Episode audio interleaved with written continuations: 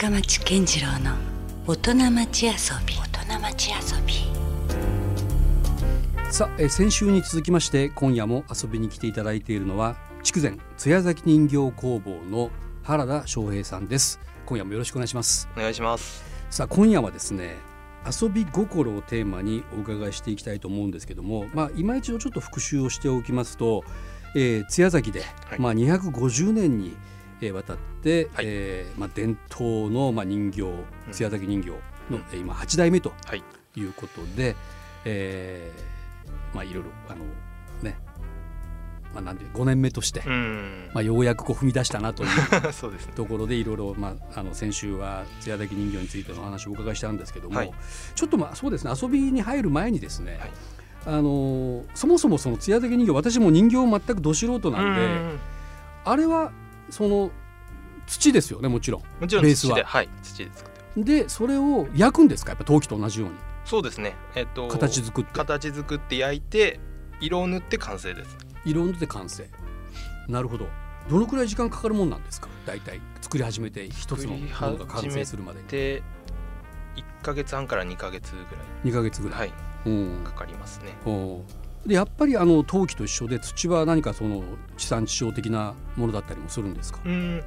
もともとは津屋崎で取れてた土を使ってたんですけど、今はもうそこは田んぼになってたり家になってたりするので、うん、今は七熊福大の近くの七熊。おや？なんかそれこそ住宅街というかもう私の近所ですよああうそうなんですかあそこ実はいい土がえ七熊ってそんな土がむき出しになってるところとかありましたっいやけ住宅街の中に空き地があってドンとその崖になってるとこがあるんですよ。マジですか？そこが土屋さんでそれこそ博多人形だったり多分福岡でそういう土で何かを作ってる人はほとんどそこで買ってるんだと思いますね。知らなかった。あそれも艶崎人形のことさえ知らなかったけどそんな土が城南区七区までそうなんですよ。取れる、だからあそこはその福大ができる時とかもは結構土掘り起こしていうん。みんな重宝してたらしいですよ。へえ今もじゃあその七区の土を使ってってことなんですか？そうですね。はい。へえそれはちょっとなんか新しいまた情報でした、ね、さあということでね今夜はそんな原田さんに、えーいわゆるこう遊びをテーマにお伺いしていきたいんですけども、はい。何かこう趣味とかはあるんですか？その仕事以外であそうですね。僕まあこういう仕事をしてると体全然動かさないんであ割とじっとしているようなこじっとが多いんでとしてますすからね、うん工房の中で、はい、うん。だからなるべく休みの日は体を動かそうと思っててうーん始めたのがウィンドサーフィンとのまあ津屋崎だけにね海が近くに。津屋崎ってウィンドサーフィンめちゃくちゃいいんうんですよ、なんか九州の湘南って言われてるらしくて。おあの辺だってずっとね福津とか海岸線がねうん。続いてますもんね。で津屋崎ってあのー山がうん、こう縦に走ってて、うん。風の邪魔をしないんですよね。で宗像からの北風はがい。何も障害がなくうん。海に流れていくんでうん。すごい風が強くなるんですよ。うん。それでウィンドサーフィンがすごく良くてうんだからそのウィンドサーフィンをまあたまにちょっと寒い時はしてないですけど、うんうん。あったかい時はしたりとか、はい。まあ、あとは散歩したり山登ったりっていううん感じですね。うん。それは結構あのハマってるぐらいな感じですか？うーんそうですね。ただ現状あんまり休みがないっていうのもあって。あそうか。だからそれってどうなんですか？普通のサラリーマンとまた全然違うじゃないですか。いやもう本当この家に入って最初にお願いしたのが、うん。休みを増やしてくださいっていううんことで、それまで僕が入る前まで年中無休だったんです。いやいやお父さんもじゃあ相当、まあ、お母さんもかもしれないけどちょっとワーカホリックじゃないけど年がら年中お仕事されてるような。結局お店があるので、うん。お店に来る遠方から来られる人が来るのでうん。開けとかなきゃいけないと、うん。だから店は常に開けておいて、うん。まあ制作をやめてどっか行くとかはあるけど常に店は開けとくみたいな感じだった。それはもう365日的な？365日。うわ。お正月ぐらい閉めてたのかな、でもお正月はお正月で干支取り来る人がいたりするのでああの開けますっていう感じだったんですよ。でそれがもうちょっと耐えられなくて。で最初なんか隔週の水曜日だったんですよ、うん。第2第4水曜日を。にしてもちょっと休みが休みにしますって言われてて、うん。それでも無理で、うん。いや毎週水曜にしようってなって、うん。今は毎週水曜日が休みの日うん。です。まあでもそれでも普通というかねもっと休んでるお仕事がいっぱいある中でねまだ働いてる方だとそう思いますすでね。で今なんかそれこそ今日も水曜日ですけど、うん、あそうだ 休みに行ってもらっないですか、まこれはちょっとうちも責任感じますよ、取材とか うん。を店閉めてる時に受けなきゃやっぱりいけないですよ。ってなったらその密着もそうでしたけど、うん。取材を受ける日が基本かあの火曜日も店を定期日にしたんですけど、うん。火曜日と水曜日を、うん。まあ、取材受ける日みたいにし位置づけたので、うんであんまり休みないなっていう。うわ全然今日のテーマの反対ですね。ああいやいやいや遊びじゃないぞこれは。仕事やな。な いやいや。でもラジオは好きなのであの、うん。楽しいです。うん、なんかじゃあどうですか？その辺のこうストレス解消とか、うん。スイッチの切り替えとか。うん。あのやっぱり必要ですよねこういうそのものづくりというか、クリエイティブなお仕事っていうのは。で僕やっぱり仕事柄というか、うん。津屋崎人形っていう地元のものを作ってるので、うん。ずっと地元にいるわけじゃないですか、うん。だからなるべく休みの日は地元から離れようかなって意識してるところもあります。なるほど。うん。ねなんかずっとその津屋崎の中だけにいてもうね、ん。なんかだんだん良さが分かんなくなっちゃうんですよ。すちょっと、遠くに出て見ると津屋崎の自然っていいなって思えたりとか、あのスウィンドサーフィンしても海の外から見る津屋崎ってなんか全然印象が変わったりとか、うんうん距離を置くとちょっとこう仕事から離れることもできるので、うんなんかそういうのを心がけてるのが最近、うん、そんな感じですね。うん、だからそうなんですよだから遊びとか言いながら結局なんかそれは仕事へのこう需要というか、ななんかなりますもんね結局ね。そんな感じに今なってしまインスパイアもあるでしょうしね、はいそうですね。いろいろ、だからこういうねラジオとかに出るのもそうですし、うん。ちょっとあの会いたい人に会いに行くとか、うん。その仕事じゃできない経験を休みの日はするようにしてますね。あのちょっとプライベートな話をお伺いしたいんですけど、はい。ご家族は？えっと去年あ2020年に結婚したので、うんはい、奥様はいらっしゃる、はい。うん、嫁は。お子さんは？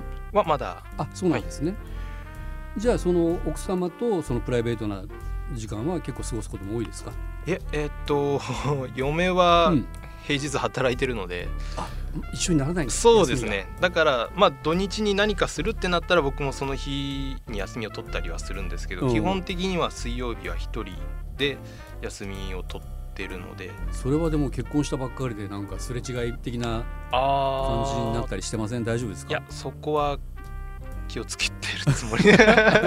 気をつけてるつもりですけどね。うん。そっか。でもまだまだなんかねこうまあでも働き盛りでもあるんですよねそうですね年齢的にもね。働かないとっていう気持ちもあったりうん、やっぱ結婚するとまたちょっとこうそれがまたスイッチになったりとかうん、ね。となっていう気持ちも出てきますね。うん、そうですか。なんかあのでも大事ですよね。そのいわゆるこうプライベートな過ごし方というか、そうですね。うん、そういった意味での、えー、なんでしょうこう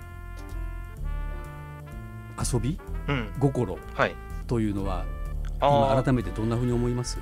そうですね。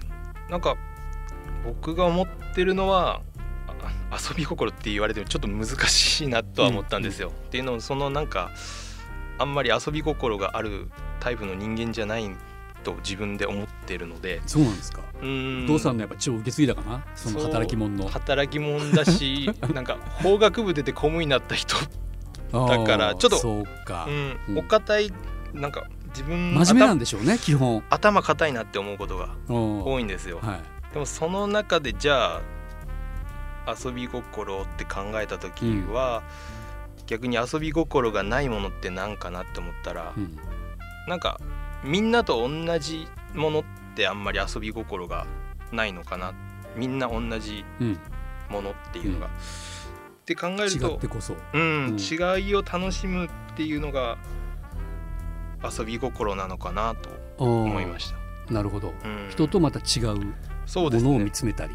えっと人と違うものを楽しんだりとか、みんなが同じものを欲しいって言う言うとちょっとなんて言うんですかねあんまりうん遊びがないというか、うんっていうのとか僕その小さい頃から通信簿に協調性がないって書かれ続けてたんですよ。うんね。僕も一緒です、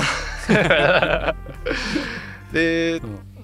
僕自身は遊び心がない人間と思ってますけど、うん。こういう番組に呼ばれる理由は、うん。やっぱり普通の人がしないことを今してるからっていう自覚はあるんですよ。うん。公務員を辞めて家業の人形屋を継ぎましたっていうのは。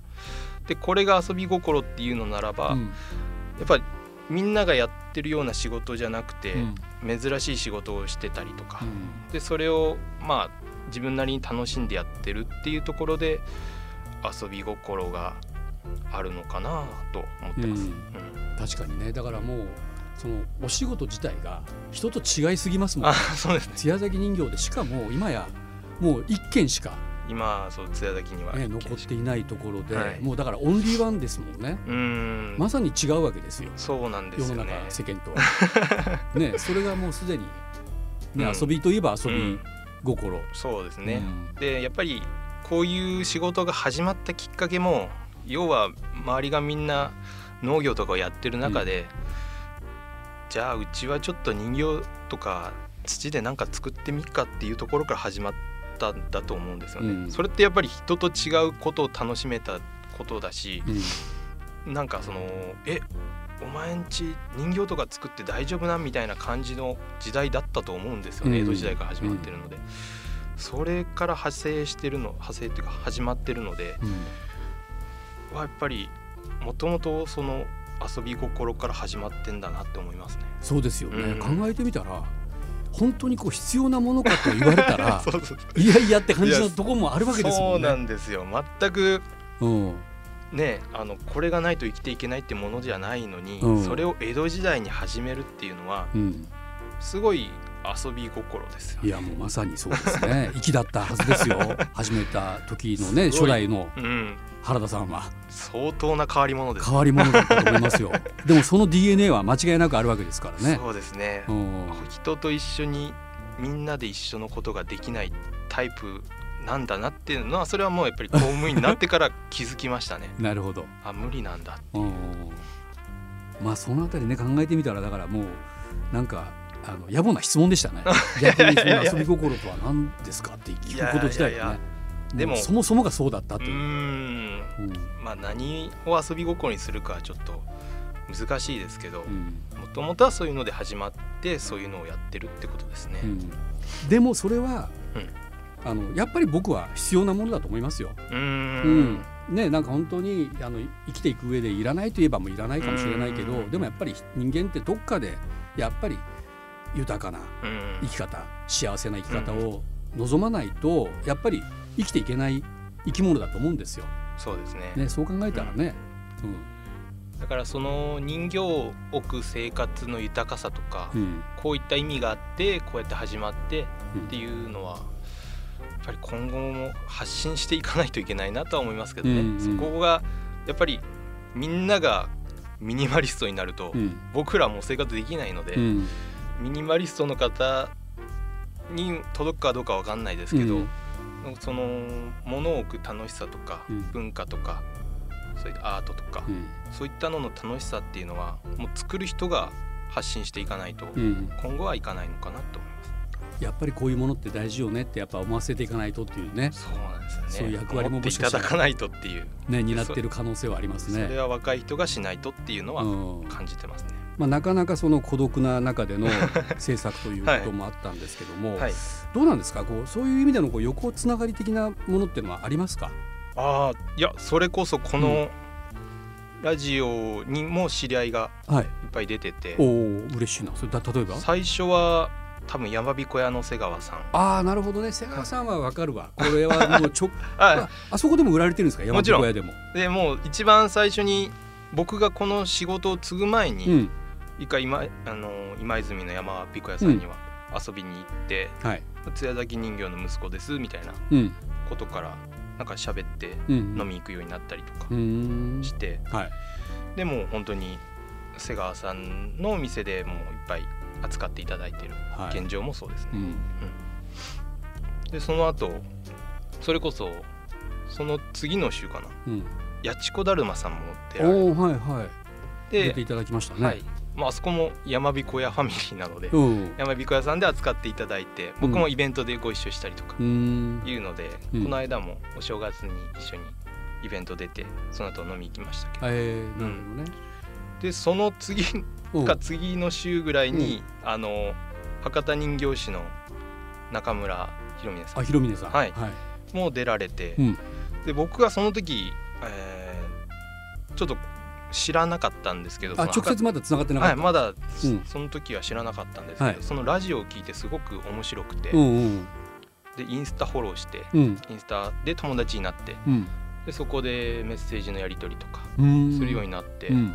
それも去年それきっかけで飲みに行くましたね。えー、嬉しい。じゃあこの番組が何かそうなんですよ。ハブになってるという。そうこの番組で 知ってやっぱりこう人形師の方の話を30分1時間聞くっていうあ確かにちょっとない。マニアックなないんですよね。時間でしたね。そう。で僕も初めてでうん。ですごくもちろん境遇とか、うん。あの人形師の家に生まれてっていうところで一緒ですもんね。そう。バックグラウンドは。あのベクトルが全く逆っていうあちらはもう本当に人形師として生まれて人形師として育てられて、うんうん。人形師になることをまあもう本当に小さい頃から意識して育った方と、うん。僕はもう本当に人形師にならないって決めて、うん。そうやって育っていったので、うん。なんかそこもすごく真逆で面白かったんですよ。ん。なるほどね。でいつか飲みに行きたいなって思ってて、うん。それは去年はい叶いまもうし実現したんですた。はい。で結構いろいろあの実際に会ったりした時にはどうなんですか？お互いのこう苦労話だったり盛り上がったりとか、はい。めちゃくちゃいろんな話をしてて、うん、年はどっちが上なんだ？えっと3つぐらいあちらが上でしたね。あなるほど、ううんで6時ぐらいから飲んで、うん、なんか気づいたら2時ぐらいにおおなかななかってて8時間ぐらい飲んでたんですよ。結構じゃあ話が盛り上がったんだ、そうみたいなんですけど、うん、ちょっと飲みすぎてあんまり覚えてない すごくあの次の日朝起きて二人とも？もいや中村さんはどうなのかう、な、うん。お酒強いですね。あそうなんですね。ただもう本当になんかすごいいろんないい話聞けたないい話できたなって思ったんですけど、うん。じゃあ何を具体的に喋ったかって思い出した時に、うん。やばい全然覚えてない。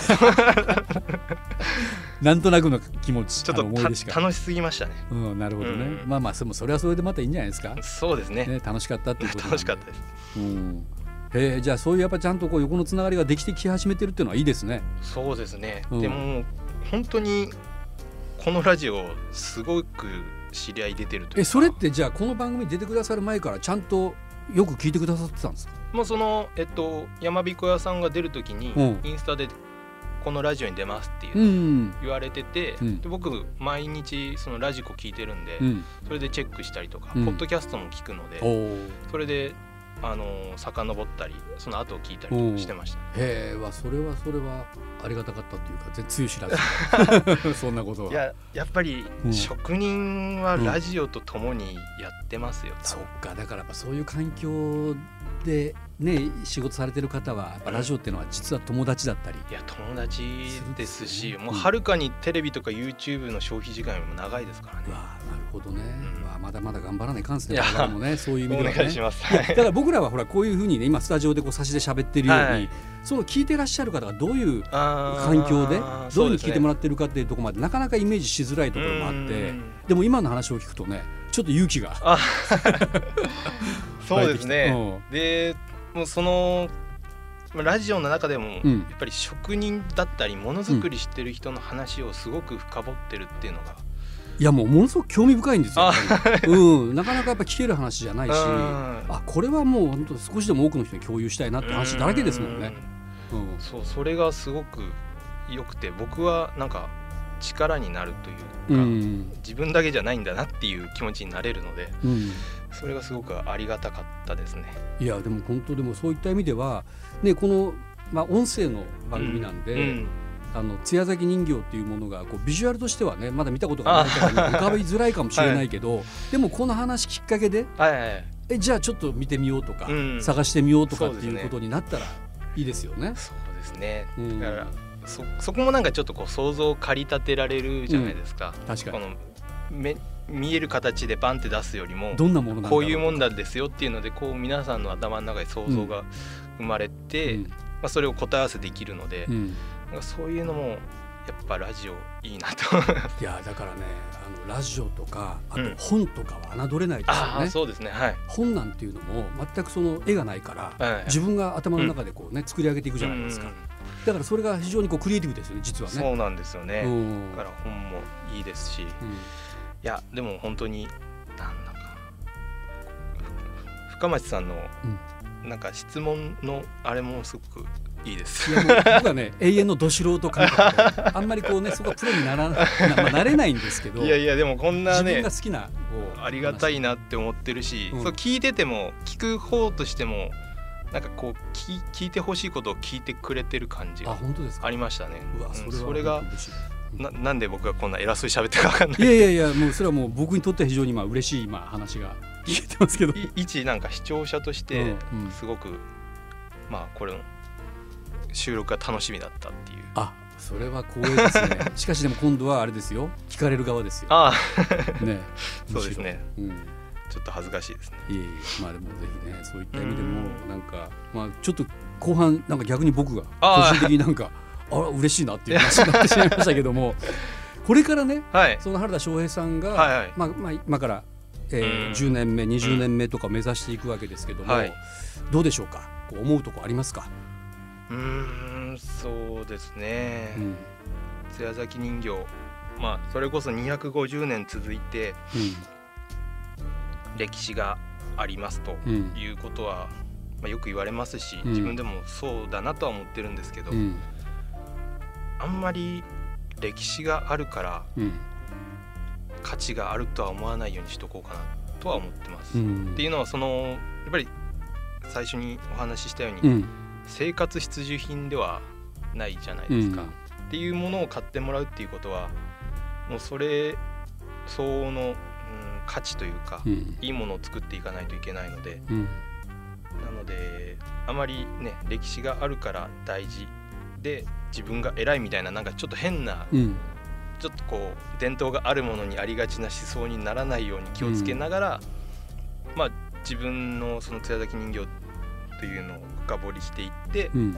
また新しいものを作るっていうのにつなげるっていうのがまあ目標ですね。なるほどね、うなんかこのその作品が届く先のこととかを思い馳せたりします、ん、あしますね。うん、どういうふうにこれが受け止められたらいいなとかっていう、うんだからその人形うちはそのありがたいことにうん店舗と工房が一緒なので、うんお店で買っていただけるものなんですよね。そこでの、まあ、いわゆるこうやり取りはできますよねうん。そうですね、うんで特にひな人形とか、うんまあ、干支もそうでしたけど、うん干支ってお正月前に買うじゃないですかそうですね。大体の人は。でやっぱ年末前で皆さんこうウキウキしてらっしゃるんですよ。うんうんでそのウキウキしてなんかこうみんながご機嫌なところに人形買ってもらえるんで、なんかすごいそれがありがたいというか、うん。そんななんかこうお祝いとかいい正月お正月に自分たちのこう人形を買ってくださってそこに添えてもらえるのでなんかそれが去年の年末はすごくいいなって思いましたね。うん。まさにこう幸せを求めにうん。来られるわけですひもんね。な人形とかもそうですけど、うん。あのやっぱり年末とかもその良いお年をって言いながらうん。干支をお渡しできるので、うん。そういったのとか、まあ、お子様が生まれておめでとうございますって言いながら、うん。ひな人形をお渡しできたりとか、じゃあうさぎとかうん、今だったらひな人形とかたくさん作っている感じですか？そうですね。もうひな人形今入ってまして、うんもう干支は年末にほぼ売り切れて終わりましたけど、もうそういったあの人の幸せのタイミングでお渡しできるものが多いので、うん特に人形は多分そうだと思いますね。うんそこはすごくいいないい仕事だなと思います。なるほど。はい艶崎人形とひな人形っていうのはちょっと気になりますね。ああそうですねど。んな形態ですか？要はえっともう最初に申し上げたようにあの素朴な形しかできないので、うんあの基本的に形は三角形のおにぎりみたいな形なんですはい。でちっちゃなサイズなんですか？ちっちゃいのも大きいのもあるんですけど、うん。基本的には三角形の形で、うん。であの着物とかも全部もう絵の具でうん。絵付けで済ますのでうん。だからあのひな人形でなんかこう頭に浮かぶようなうん。着物を布で作ってある、うんなんか道具とかも木とかでいろんな素材でできてるものじゃなくて基本的に全部土でうん。できてて、でもあれでしょ？あのほら土屋関人形の特徴としてはこう色彩豊かっていう話がありましたけど、はい。そのあたりは踏襲されてる？そうです。ねもうしっかり色彩豊かな色合いで赤とか青とかうん。原色を多く使ってて、うん。でやっぱり土人形なので、うん。逆に言えばあの虫食いとかがないんですよ、ああなるほどね、うん、だから直ししまってもねまた。そうなんですよ、うん。だから本当に50年前とかのうん。おじいちゃんが作ったやつがうん。1個だけ欠けたんでうん。修理してくださいとかで戻ってきたりするんですけど、うんうんきちんと直されてると本当新品みたいな。えー、あそれはいいですね。そそれが実はあの強みであうん。るっていうのも最近気づきました。なるほどね、はいいやでもほら今もうそのマンション暮らしとか割と割とちっちゃなこう生活が多いから、はい。コンパクトに暮らしてるから、うん。まあ、昔みたいにあのひな壇を、ね、飾るっていう風習がなかなかこうできない中では全然ありですね。そう小さいものがやっぱり今多く売れる時代でもありますので、うん。まあ小さいものが、まあ、うちはもう基本的に小さいものが多くなってるので、うん、そこはなんか良かったなと思います。そういうこう時節柄とか催事状況で言うとひな人形の次もまた何かあるんですか？ひな人形が終わったらもうすぐまた5月人形。あ5月人形ね。5月人形が終わったらあの山笠って博多がもちろん有名ですけど、うん。崎とかにもあるんです。ありますよね。はい。うん。津屋崎祇園山笠だったはり田熊山笠だったり、うん。その博多以外のいくつかうちが作ってるんですよね。だから夏はそれずっとそれでえそれはあの博多人形師さんと一緒であのもうおみこしのもの自体を作られる。上のあの人形飾りは全部だかああやっぱそうなんですね。はいなるほど。ら夏は本当それをはい。やるっていう感じですねあじゃあ結構やっぱり一年中なんかそういうのってありそうですね。そうなんですよで秋になるとまた次の年の干支をやるっていうああそっか。で年中何かしら作ってるっていうところそれでまた休みがなくなるという。休みはなくなる いやーそうですか。じゃあ、うん本当お忙しいんですね、うん。まさにね。うわでもなんかまだまだこうこれからちょっと広がっていきそうな予感がちょっとしますね。うんそうですね、うん、でやっぱり孤独というかあまり人に相談したりとか仲間がいる仕事ではないんですけど、はい。だからこそなんかちょっとでも関わった人とはいろいろコミュニケーション取ったりとかうん、して、なんかそれが自分の中でのうん精神安定剤じゃないけど、うん。人と喋ったりするのが大事だなって今やっぱり思いますね。なるほど。うん。それがまたある種作品に反映していくみたいうなんそうですね。ことだったり、なんか影響を受けたりとか、うん。こういう考え方があるんだなとか思ったりとか、なんか刺激になるので、うん、孤独と言いながら実は自分だけでは完結しないものうんですよそうなんですよね今はその自分たちの店舗だけじゃなくて、うん。取扱店のお店の方もいますし、うん。うん他のね作り手の方とも簡単に SNS で情報が共有できる時代でもあるので、うん。そこら辺で仲良くやっていこうかなと思ってます。うん。これからのまた予定とかっていうのはありますか、やもう今まさにあのひな人形を作りまくってる。絶賛発売中ですか？まだ制産作段階、生産中で、うん、まあ、私は2月の末とかになるんですけれども。こういうのってやっぱ予約あれですか？予約が注はい基本的にご予約いただいてうん。作ってる感じなんです、まあ、ちょっとあの予約よりも多く作るので、うん、そういった感じのものになりますね。はい。はい、どうでしょうね。あのだからなんだろう。まだ間に合ったりはするんですか？あもちろん。はい。はい。全然。ということはじゃあ何かホームページかなんかでチェックできるとか、はい。予約が申し込みできるとかあるんですか？この筑前津屋崎人形工房のネットスターでもはい。確認することができますし、うん。もちろんあの工房に来ていただいたら現物が見れますので、うんそういうのを見てあのぜひひな人形にどうしようかなって考えてらっしゃる方がいたら一つの、まあ、選択肢に入れていただいたらありがたいなと思います。あの場所的には福津市の津屋崎ということで分かりやすいところにあるんですか？ああちょっとわかりちょっと分かりにくいですけど。じゃあそれはまあまたホームページとかでそうそうですね。はい。チェックしていただいて、はい。あらかじめね。ぜひ。住所確認して、はい。まあ、直接あの行かれてもいいと。はい。あの火曜日と水曜日以外はお店開いてますので、はいということでね火曜日水曜日以外あの、はいお店の方にも行かれてみてください。はいはい、ということで、えー、筑前津屋崎人形工房の原田翔平さんでした。どうもありがとうございました。ありがとうございました Love FM Podcast. ラブ f m のホームページではポッドキャストを配信中スマートフォンやオーディオプレイヤーを使えばいつでもどこでもラブ f m が楽しめますラブ FM.co.jp にアクセスしてくださいね Love FM Podcast.